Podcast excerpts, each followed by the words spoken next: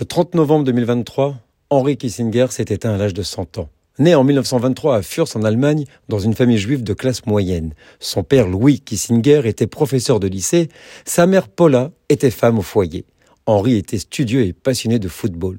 En 1933, lorsque les nazis sont arrivés au pouvoir, il était interdit aux juifs de jouer dans les stades. Des pancartes indiquant juifs interdits apparaissaient alors dans les lieux publics.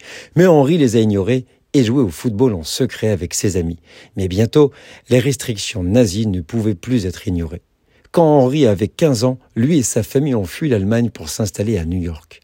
Il a commencé sa carrière comme professeur à Harvard. Pendant la Seconde Guerre mondiale, il a été enrôlé dans l'armée américaine où il fut traducteur. Devenu l'un des secrétaires d'État les plus influents jamais servis aux États-Unis, Henry Kissinger a conseillé 12 présidents américains écrit des dizaines de livres sur la politique et a contribué à réaliser des avancées politiques majeures du XXe siècle. Il a participé à ouvrir la diplomatie américaine à la Chine en 1972. Il a orchestré le retrait controversé de l'Amérique de la guerre du Vietnam et à mettre fin à la guerre de Kippour en 1973 qui, avec l'aide de Nixon, avait lancé un projet top secret pour envoyer du matériel militaire à Israël. C'est lui qui a réussi à négocier un accord de paix entre Israël et l'Égypte.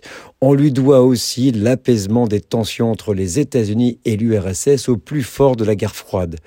Lorsqu'il s'adressait à des foules en Allemagne, il aimait ouvrir son discours en allemand avec un accent américain, avant de passer à un anglais avec un accent allemand. Cette plaisanterie, souvent répétée, masquait le traumatisme de son horrible enfance en Allemagne.